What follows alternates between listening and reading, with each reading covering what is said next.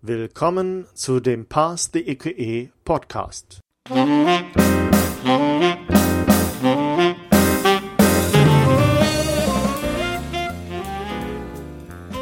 Schön, dass du eingeschaltet hast. Dies ist die erste Folge in einer Reihe von Podcast-Folgen, die ich begleitend zu meinem Blog Pass the EQE entwerfen will. Wenn du schon mal in meinen Blog geschaut hast, dann weißt du vielleicht, ein wenig schon über mich und um was mein Blog handelt. Natürlich geht es um das Bestehen der europäischen Eignungsprüfung zum zugelassenen europäischen Vertreter, kurz eben in Deutsch EEP oder auf Englisch EQE e genannt. Mein Name ist Nico Riffel, ich bin seit 2010 deutscher Patentanwalt und seit 2014 europäischer Patentanwalt, habe also vor gar nicht mal so langer Zeit die europäische Prüfung bestanden und kenne das Problem, das diese Prüfung natürlich mit sich bringt. Und am Ende meiner Prüfung, als ich dann endlich erfolgreich bestanden hatte, habe ich die vielen Vorbereitungsmaterialien vor mir gesehen, habe gedacht, also es wäre doch schade, wenn man das nicht irgendwie der Allgemeinheit zur Verfügung stellen könnte. Weil ich schon auf meinem Weg zur Prüfung und zum Bestehen einige Abzweigungen auch genommen habe, die nicht funktioniert haben und ich im Nachhinein, glaube ich, dann ganz gut bewerten konnte, was die eigentlichen Dinge waren und Tricks, die mich dann über diese Hürde des Bestehens gebracht haben. Diesen Weg schilder ich eben in meinem Blog, den ich dir nur empfehlen kann an dieser Stelle und versuche natürlich mit Podcast-Folgen jetzt das auch noch einmal ein wenig in Worten zu beschreiben. Natürlich ist mein Weg nur ein Weg zum Bestehen der EQE. Es mag sein, dass der zu dir gar nicht passt. Ich glaube aber von den Resonanzen, auch die ich inzwischen auf meinem Blog bekommen habe, dass es doch einige da draußen gibt, die dass denen das sehr willkommen ist, was ich hier auch online gestellt habe und ähm, die auch sehr positiv mir zurückgemeldet haben, dass auch für sie das in der einen oder anderen Richtung es sie vorangebracht hat. Ich denke, wenn du aus meinem Blog nur so viel mitnehmen kannst, dass du zum Beispiel deinen Werkzeugkasten vervollständigst, sprich also was du an Stiften und Markierern und so weiter mitnimmst, auch in Richtung Literatur vielleicht noch das eine oder andere Buch entdeckst, was dich weiterhilft. Ist ja auch schon viel erreicht. Doch beginnen wir erstmal mit ein paar allgemeinen Betrachtungen. Wie die meisten Prüflinge wissen, sind die Durchfallquoten bei der EQE e sehr hoch. Gerade die deutschen Prüflinge tun sich erstaunlich schwer mit der EQE e und Teilweise sind das also Durchfallquoten von 70 Prozent und mehr. Und da fragt man sich dann doch, wie kann das sein? Insbesondere, wenn man die Kollegen, die sich mit einem auf die Prüfung vorbereiten, kennengelernt hat und dort wirklich Leute herumlaufen, die ich nicht anders bezeichnen kann als ja, äh, Gesetzeslexika auf zwei Beinen, die also wirklich aus dem Kopf heraus dir jede Richtlinie nennen können, jede T-Entscheidung, äh, Gehentscheidungen ja sowieso, auch, auch irgendwelche exotischen Lösungen für bestimmte Probleme, also die auf fachlicher Seite wirklich das äh, bis ins Detail gelernt haben und sich vorbereitet haben und trotzdem dann einem erzählen, dass sie vielleicht den vierten, fünften, sechsten Anlauf zu dieser Prüfung machen. Und immer wieder dann doch scheitern. Teilweise ein einziger Teil, der ihnen noch fehlt in ihrer Sammlung und sie kriegen es einfach nicht hin. Und spätestens an dieser Stelle sollte man natürlich sagen, vielleicht liegt es nicht am fachlichen Wissen, sondern es liegt an etwas anderem. Genau auf das will ich mich in meinem Blog eigentlich konzentrieren, auf das andere, auf den Mindset, auf die Strategien, die übergeordneten Strategien.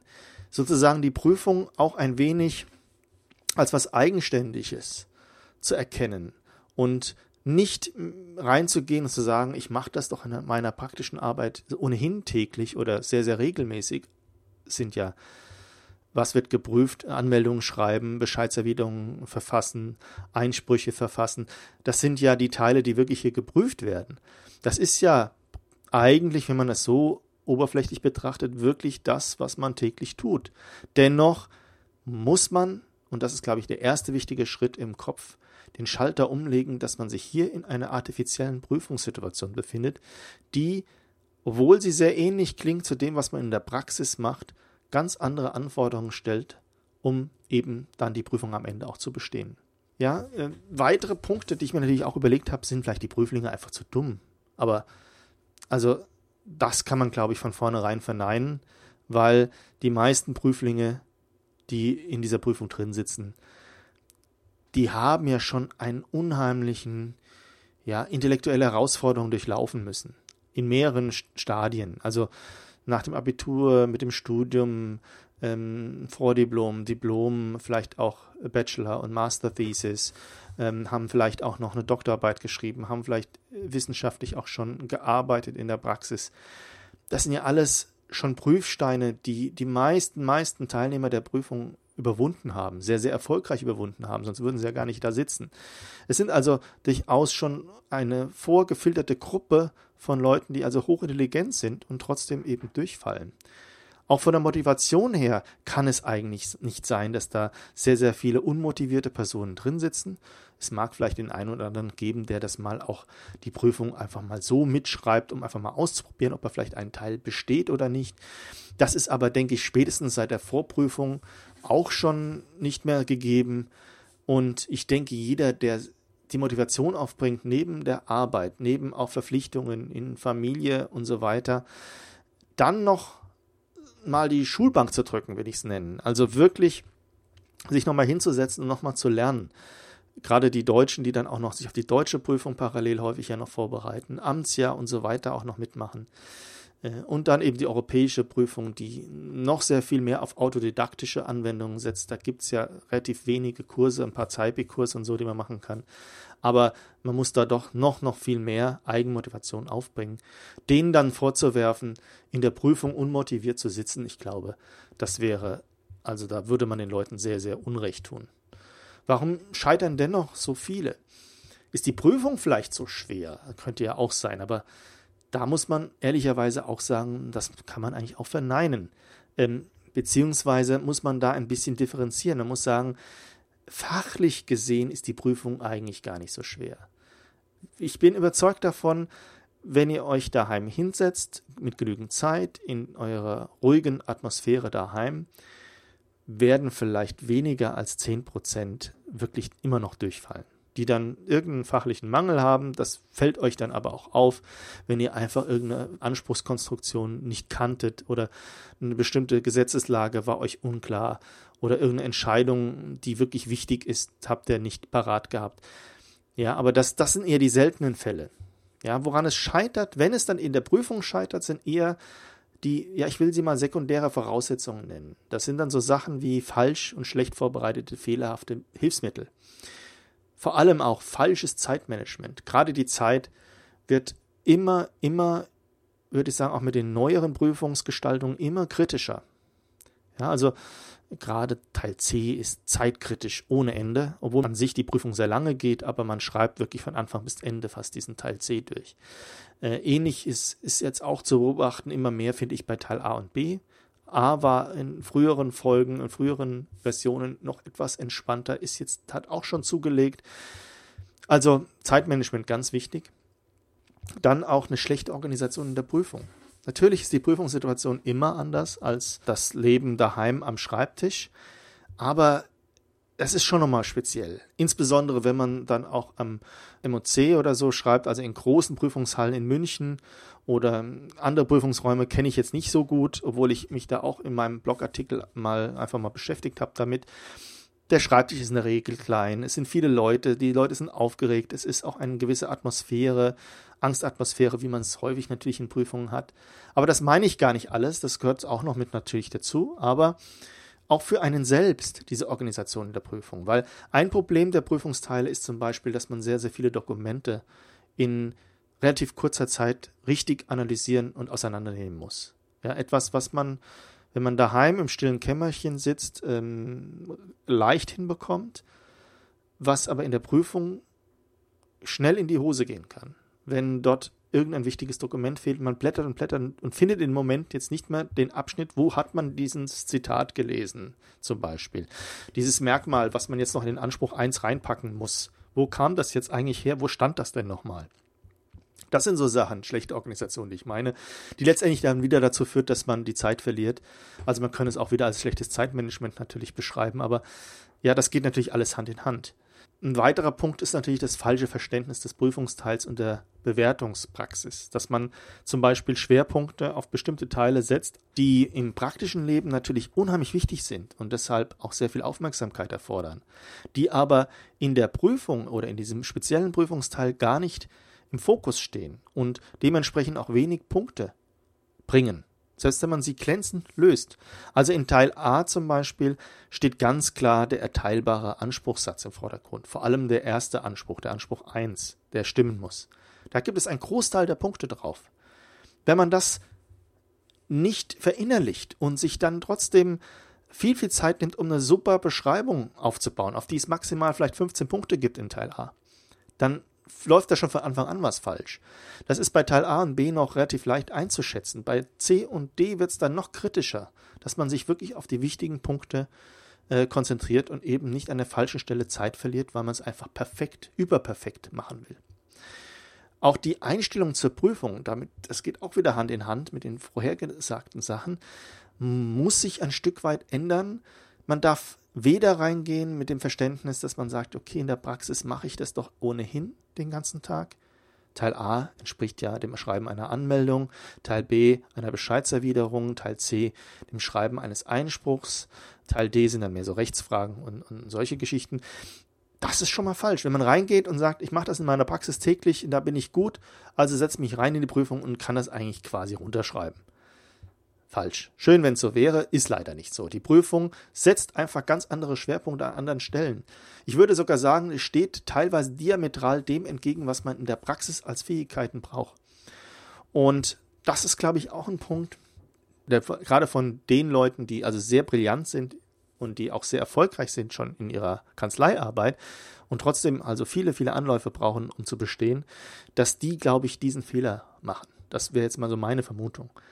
Einen weiteren Fehler, den, glaube ich, auch die Deutschen sehr stark machen, gerade wenn sie parallel sich auch auf die deutsche Prüfung vorbereiten, ist eben, in der deutschen Prüfung muss man sehr viel abwägen. Da ist es einfach, gehört es zum guten Ton, sozusagen beide Seiten der Medaille sich anzuschauen bei so einer Entscheidung und dann wägt man ab und sagt, okay, das spricht aber eher für das als für das und dann kann man argumentativ sich so entlang hangeln und kommt am Ende dann bei einer Lösung heraus. Auch das ist eine völlig falsche Einstellung für die EQE. E. Dort gibt es nur schwarz oder weiß, was, wie wir alle wissen, im echten Leben ganz, ganz selten der Fall ist. Aber hier in der Prüfung ist es wirklich so, ist auch das Material so gestaltet, dass es eigentlich nur schwarz oder weiß gibt. Ja? Und wenn ich da reingehe und sage, ja, das Merkmal steht da jetzt nicht so drin, aber ich kann da jetzt anfangen zu argumentieren, warum das Merkmal trotzdem offenbart ist in der ursprünglichen Schrift und bla, dann bin ich schon völlig auf der falschen Route. Das bringt mir vielleicht Punkte in, in der deutschen Prüfung, in der EQE e ist das tödlich. Also auch das muss gelernt werden. Dann wird sehr oft genannt Pech. Natürlich spielt Pech eine Rolle beim Durchfallen. Kann sein, du hast einen schlechten Tag erwischt. Du hast einfach den entscheidenden Satz in der Hektik überlesen. Du hast beim Niederschreiben irgendwas vergessen, was du dir vielleicht sogar vorher noch notiert hattest. Wobei, einschränken muss ich sagen, wenn du vorher die Hilfsmittel richtig gut gemacht hast, Zeitmanagement gut ist, die Organisation passt am Tisch, das Verständnis der Prüfungsteile passt, die Einstellung passt, dann ist nicht mehr viel Raum für Glück oder Pech. Das ist wirklich so man kann das Pech, wenn man ganz ehrlich ist mit sich selbst, dann doch wieder auf irgendwelche Organisationsmängel oder strategischen Mängel zurückführen. Deswegen Pech mit Klammer drumherum. Ähm, mag es natürlich geben, dass du einfach mal einen schlechten Tag erwischt hast und dann ist es einfach so, da hättest du machen können, was du willst. Das hätte nicht funktioniert. Gibt es natürlich auch. Ist natürlich auch blöd in so einer Prüfung, die nur einmal im Jahr stattfindet. Aber gibt es natürlich. Und ja, ein weiterer Hauptgrund ist natürlich, und den möchte ich an dieser Stelle auch nicht unterschlagen, dass auch die Lebenssituation der meisten Prüflinge sich geändert hat gegenüber dem früheren Leben im Schule, Studium etc. Man ist doch einen ganzen Schritt weiter. Man ist sehr häufig dann schon mitten im Beruf und hat nicht nur irgendwie einen Job nebenher. Äh, man ist viel mehr familiär eingebunden. War es früher vielleicht die Freundin, die eher Verständnis hat, hatte, wenn man sich dann mal ein paar Monate auch zum Lernen vielleicht eher zurückgezogen hat, ist es heute häufig Ehefrau, Kinder, Eltern, andere Verpflichtungen, die einen da sehr einspannen. Natürlich hat man auch, muss man auch Geld verdienen. Also man ist in der Kanzlei eingebunden mit den Fällen. Da wird man auch selten völlig rauskommen. Auch wenn man im Amtsjahr steckt, hat man auf den ersten Blick vielleicht etwas mehr Zeit, also den deutschen Amtsjahr und äh, Vorbereitung auf die, ja, auf die deutsche Prüfung vielleicht auch. Aber da muss man dann noch mehr den Spagat schaffen zwischen eben der Einstellung, die man für die deutsche Prüfung braucht und der Einstellung, die man für die europäische Prüfung braucht. Auch sehr, sehr schwer. Die deutsche Prüfung braucht auch ihre Zeit, wenn man sie richtig machen will in der Vorbereitung. Auch im Amtsjahr ähm, ist es eigentlich schade, wenn manche das Amtsjahr so neben, neben liegen lassen. Manche Industriekandidaten können das ja völlig überspringen. Ich fand das Amtsjahr fast den wertvollsten Teil meiner Ausbildung. Also Zeitmangel und Stress sind einfach die Faktoren, die äh, diese Prüfungsvorbereitung und Durchführung noch mehr erschweren. Und ich hoffe einfach mit meinem Blog und meinen Tipps eben euch eine Leitschnur an die Hand zu geben, dass ihr auch ein gewisses Selbstvertrauen sammeln könnt, gerade wenn ihr euch das erste Mal auf die Prüfung vorbereitet, indem ihr schon mal sicherstellen könnt, dass ihr die richtige Literatur habt. Dass ihr sicherstellen könnt, dass ihr eben in den Hilfsmitteln, die ihr so dabei habt, dass alles funktioniert. Dass ihr Organisationstipps bekommt, Zeitmanagement-Tipps bekommt, Bewertungspraxis und so weiter, wir uns angucken. Und dann noch so ein paar generelle Tricks, wie man eben an diese Prüfung herangehen kann. Ich finde, genauso wie man die fachliche Seite natürlich lernen kann und muss, und ich setze das auch bei meinem Blog voraus und gehe da in der Hinsicht auch nicht so in die Details, weil da gibt es Literatur genug, ja, zu PCT, äh, zu EPÜ natürlich ähm, und, und, und, zu den ganzen Entscheidungen. Und also alles, was halt zum Fachlichen dazugehört, gibt es wunderbare Kommentare. Nein, ich fokussiere mich hier wirklich auf diese sekundären Voraussetzungen.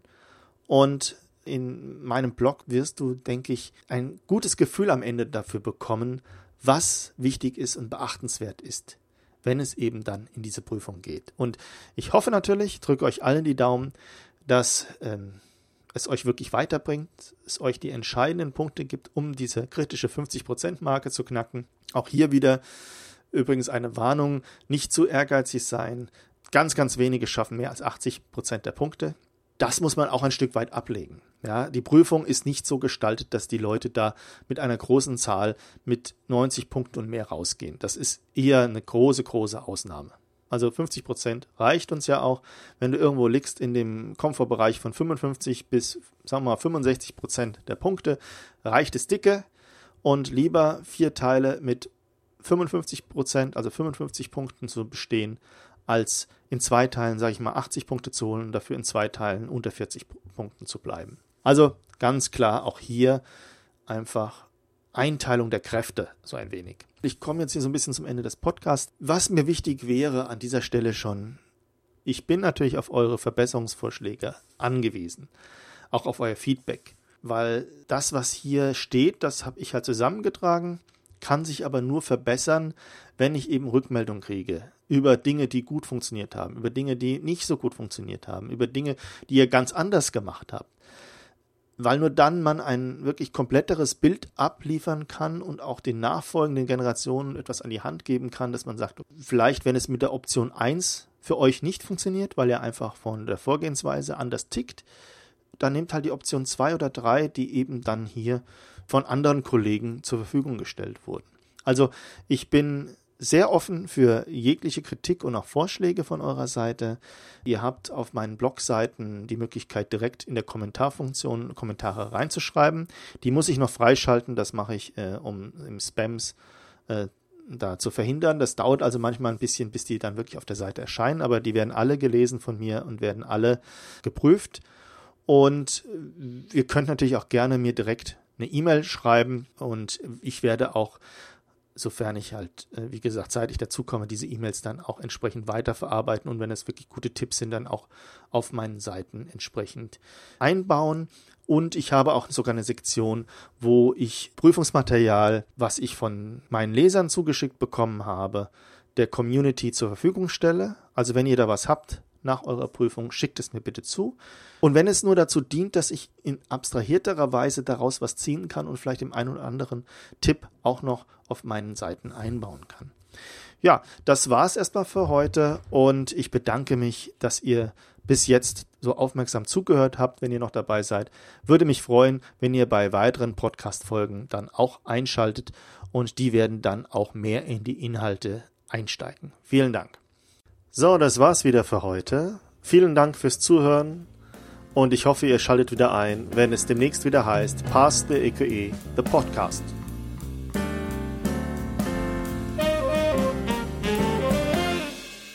Our theme music is provided by podcastthemes.com.